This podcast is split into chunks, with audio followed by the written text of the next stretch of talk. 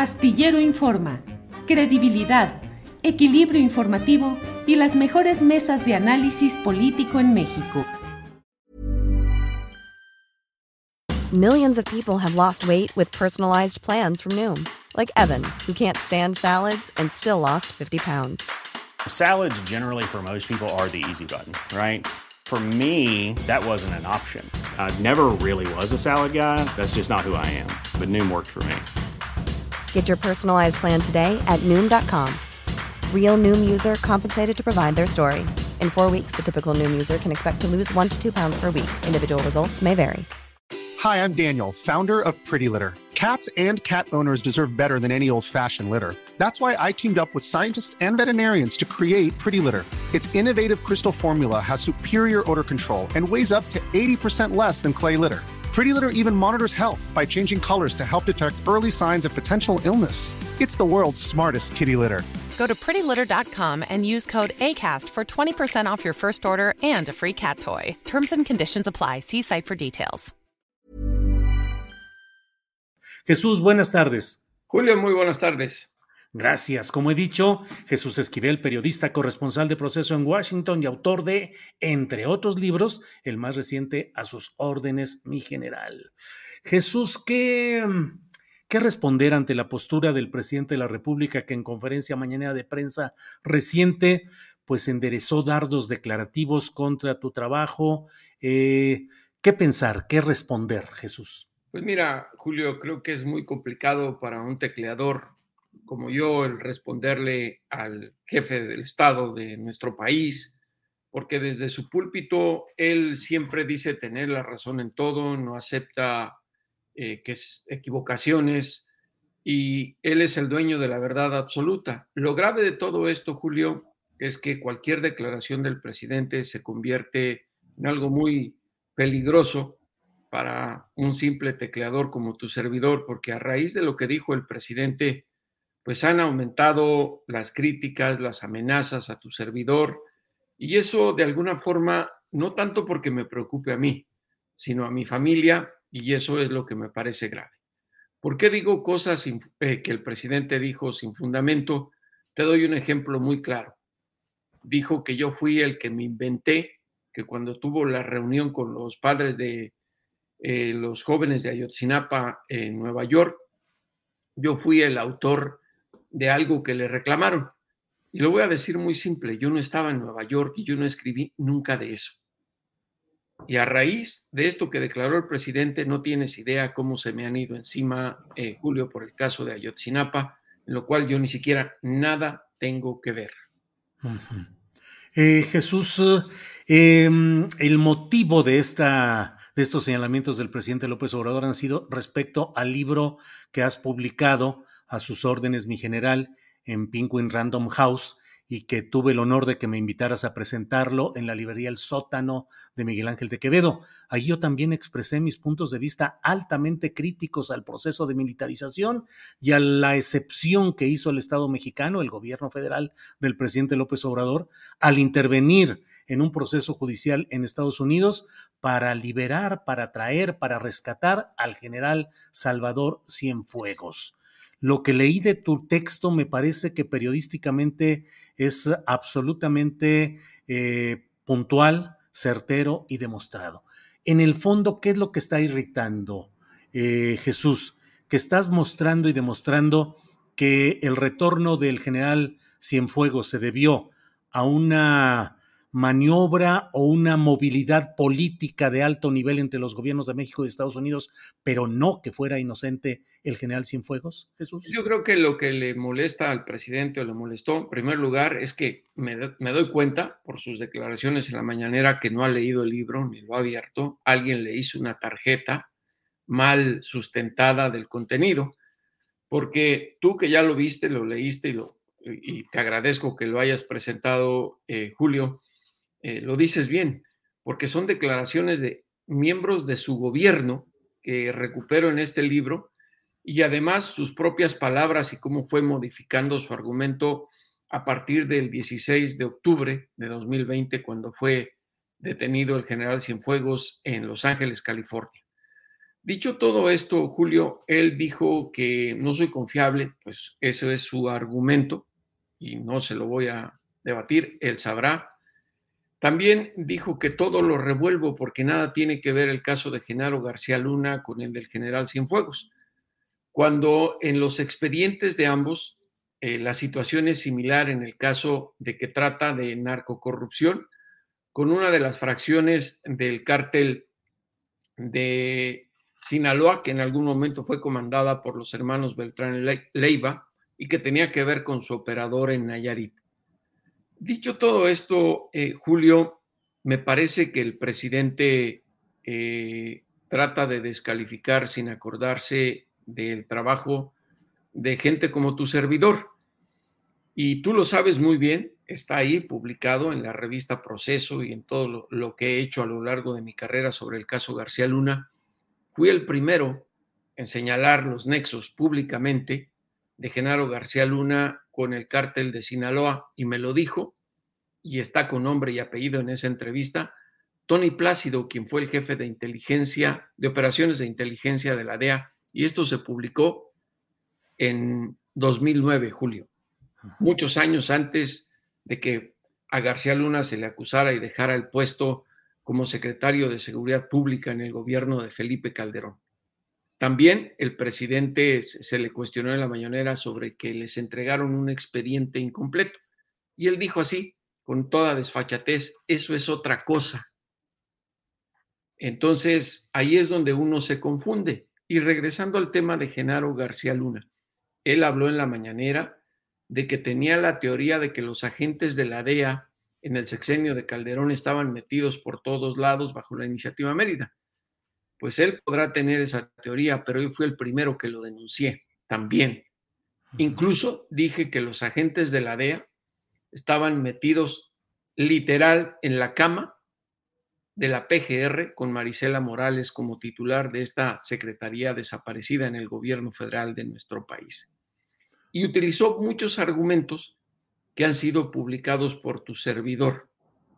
Al presidente se le olvidó este documento oficial con fecha del 17 de marzo de 2020, firmado por la Secretaría de Relaciones Exteriores, eh, Marcelo Ebrard, y por el entonces secretario de Seguridad Pública y Protección Ciudadana, Alfonso Durazo Montaño, en el cual le anuncian a William Barr, entonces Procurador General de Justicia, que iban a cambiar las leyes de seguridad en México y con esto acotar el trabajo de sus agentes extranjeros, de la DEA, de la CIA, del FBI, de todos.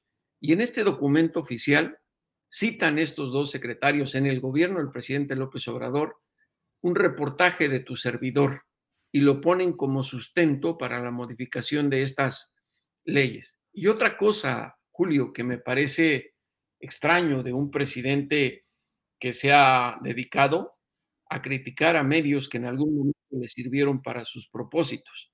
En el juicio contra Genaro García Luna, del cual dice casi ningún medio lo ha retomado, y eso es una gran imprecisión, Julio, porque tú lo sabes, que en la revista Proceso, en diarios como La Jornada, y sobre todo en el juicio, fui uno de los pocos reporteros que cubrió todo el proceso judicial de Genaro García Luna. Y en ese proceso judicial en la Corte Federal del Distrito Este, y está ahí fundamentado, y no me lo estoy inventando, pueden revisar la transcripción de las audiencias. Los únicos reportes periodísticos utilizados por el Departamento de Justicia para sustentar sus acusaciones de narcotráfico a Genaro García Luna fueron los de la revista Proceso y varios elaborados por tu servidor. Jesús, em, hay quienes preguntan y dicen, si no era, si no había tales cargos ni tales indicios contra el general Cienfuegos, ¿por qué tan fácilmente lo regresaron a México? Recordemos que en la mañana estaba en una cárcel en, ah, Estados Unidos y en la tarde ya estaba en México y inmediatamente declarado que no había una acción judicial en su contra. Pero, ¿cuál es la realidad eh, específicamente? ¿Por qué el gobierno de Estados Unidos permitió la liberación o el regreso a México del general Cienfuegos, Jesús? Porque hubo esta negociación que Marcelo Ebrard en la entrevista que está publicada en el libro admite y acepta que eh, le propusieron a Estados Unidos que si no le regresaba al general Salvador Cienfuegos Cepeda de inmediato y sin cargos, iban a expulsar a los 54 agentes de la DEA. Ahora bien, en el libro que tú viste y leíste, Julio, yo hice la transcripción puntual de los documentos y las declaraciones de la juez en Nueva York, que en esa audiencia del, 19 de noviembre de 2020 lo dice claramente. Me dieron la orden de retirarle los cargos. Es una orden que recibí del Departamento de Justicia y es un asunto político y no judicial. Eso dice la juez. Ahora, no se presentaron los cargos por una razón muy lógica y lo sabe el presidente de México. No hubo juicio. No hubo juicio y por lo tanto no conocimos los detalles del expediente. El que le entregaron a México y del que hace referencia el presidente es de más de 700 páginas, pero no es el expediente completo del caso Cienfuegos. Nadie sabe, excepto los fiscales que lo elaboraron, qué es lo que contiene y qué es lo que más hay detrás de todo esto. Es una situación complicada. El presidente se quejó en la mañanera de que el propio Donald Trump, entonces presidente, no sabía de este asunto. Pues claro que no sabía porque en Estados Unidos se respeta la separación de poderes del Ejecutivo, el Legislativo y el Judicial. Y es un delito que le hubiesen informado al presidente de los Estados Unidos de qué se trataba el caso Cienfuegos. Hubiese sido acusado de obstrucción de justicia. Lo mismo William Barr. Le entregaron un resumen de lo que era cuando le presentaron al gran jurado el caso.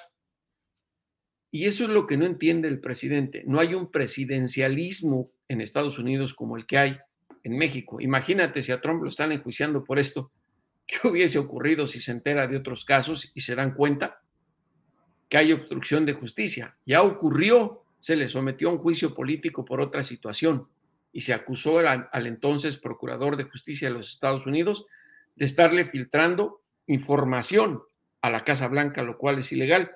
Y otra cosa, el presidente dijo que ocurrió en un contexto electoral el tema Cienfuegos. Dime, Julio, honestamente, ¿tú crees que en Estados Unidos los electores saben quién es el general Salvador Cienfuegos y por eso iban a votar o no? No, desde luego que no. En, el escenario electoral estadounidense, los asuntos domésticos de México poco, pero o, nada influyen realmente, Jesús. Entonces, eso es lo que te digo, esas son las imprecisiones del presidente, que mucha gente que desconoce y no tiene por qué conocer los temas eh, al dedillo de la relación bilateral. Para eso estamos los reporteros, para tratar de informar eh, con objetividad de lo que se trata la relación bilateral pero justamente por todas esas imprecisiones del presidente, me han estado lloviendo en estos días no solo amenazas eh, a mí, sino también a mi familia, lo cual se me hace muy grave. Y como dice él, la calumnia no mancha, pero tizna, y me parece que el presidente y Jesús Ramírez Cuevas y Azucena Pimentel me han tiznado bastante en los últimos. It's that time of the year. Your vacation is coming up. You can already hear the beach waves, feel the warm breeze, relax, and think about work. You really, really want it all to work out while you're away. Monday.com gives you and the team that peace of mind. When all work is on one platform and everyone's in sync, things just flow wherever you are. Tap the banner to go to Monday.com. Burrow's Furniture is built for the way you live. From ensuring easy assembly and disassembly to honoring highly requested new colors for their award-winning seating, they always have their customers in mind. Their modular seating is made out of durable materials to last and grow with you. And with Burrow, you always get fast, free shipping. Get up to 60% off during Burrow's Memorial Day sale at burrow.com slash ACAST. That's burrow.com slash ACAST. burrow.com slash ACAST. Azucena Pimentel, Jesús, que es otro ingrediente en este batidillo, porque Azucena Pimentel fue parte de la producción de Carlos Loret de Mola en Televisa cuando, entre otros temas, hicieron aquel montaje relacionado con Florence Cassés y con Israel Vallarta. con Genaro García Luna. y con Genaro García Luna, y después fue contratada por el equipo, por la oficina de Jesús Ramírez Cuevas, para encargarse de asuntos de producción de la mañanera. Y cuando se exhibió todo ello, el presidente de la República dijo que no podía haber una persona así, eh, con esos antecedentes, trabajando en la 4T. Y sin embargo, la pasaron a la Secretaría de Educación Pública, donde tiene un cargo y sigue participando en esto. Y es Azucena Pimentel. Leí que ella y su esposo te eh, interceptaron, te imprecaron en, una, en un lugar donde estabas eh, con amigos. diciéndote que eras un acosador por la el constante señalamiento que haces de qué sucede con ella. ¿Qué hacías? ¿Qué hacías, sí, Jesús? Que hacía porque mandaba todos los días una, un mensaje en Twitter que tú muchas veces retuiteaste y que dime si es acoso.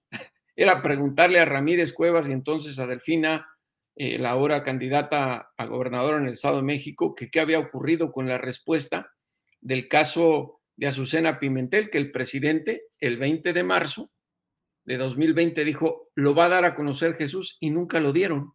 Nunca dieron la explicación y yo lo único que preguntaba era eso.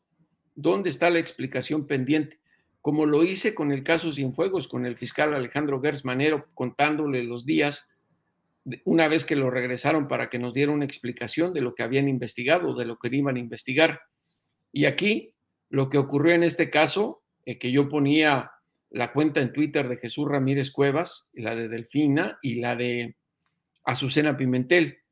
El año pasado me informó Twitter Estados Unidos que cancelaban mi cuenta por una acusación de acoso. Y ahí fue cuando hablé a Twitter Estados Unidos y me dijeron, es que estas dos cuentas te están denunciando por acoso. Una era la de Azucena Pimentel y la otra de Ramírez Cuevas. Ah.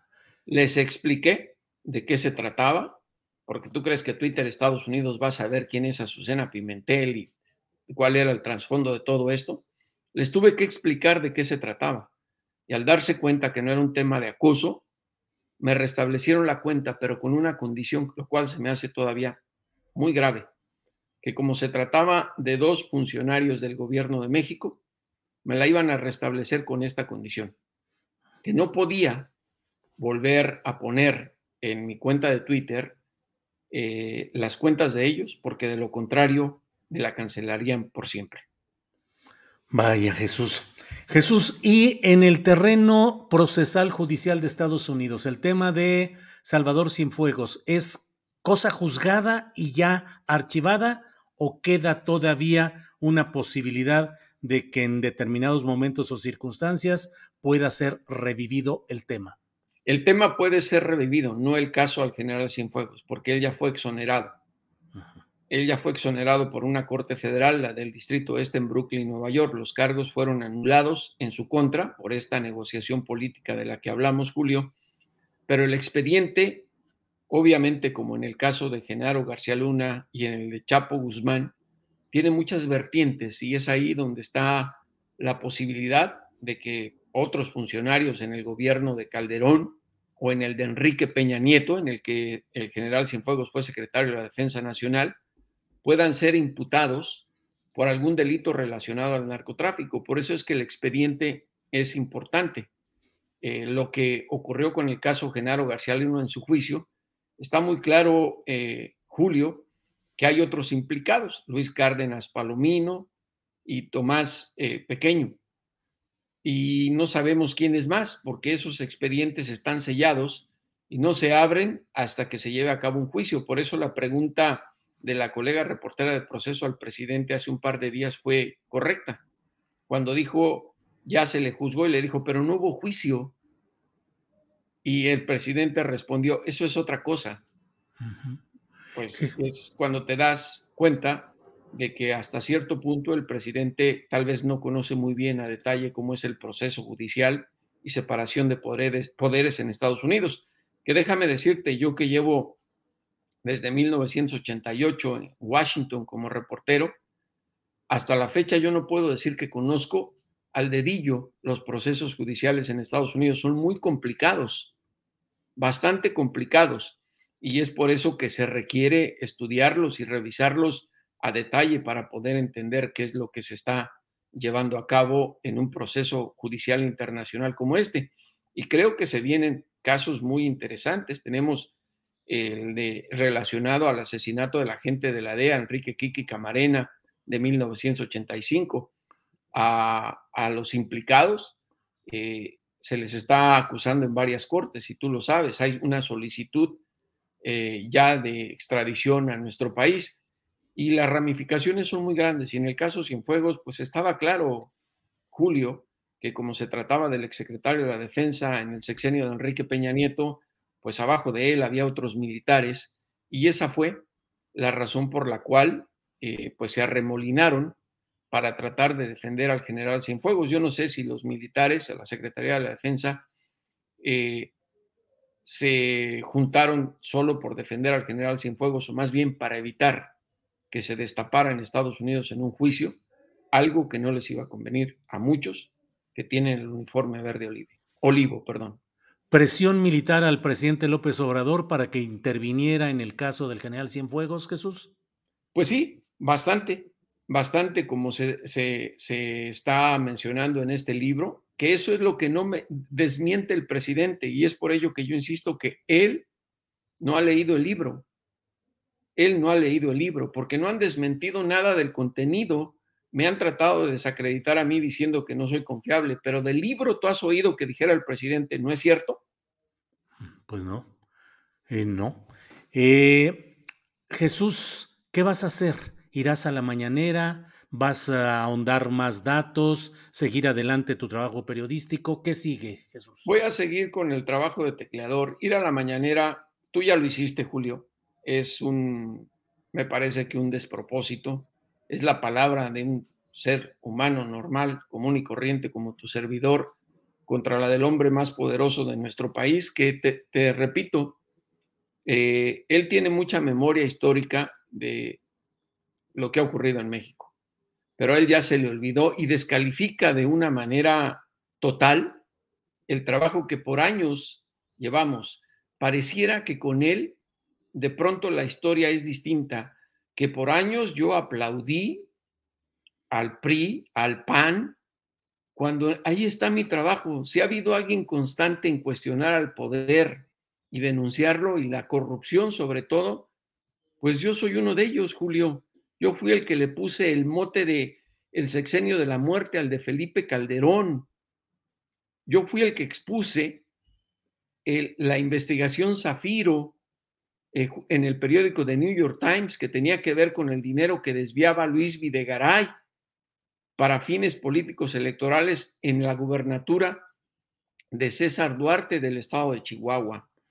Y como ese, hay muchos casos en su propio gobierno al inicio de su mandato, cuando todavía tenía acceso a Gertz Manero, yo denuncié quienes estaban en la Guardia Nacional que trabajaron con Genaro García Luna y varios de ellos estaban en el aeropuerto de la Ciudad de México y al día siguiente de que mi reportaje salió publicado en proceso, los quitaron.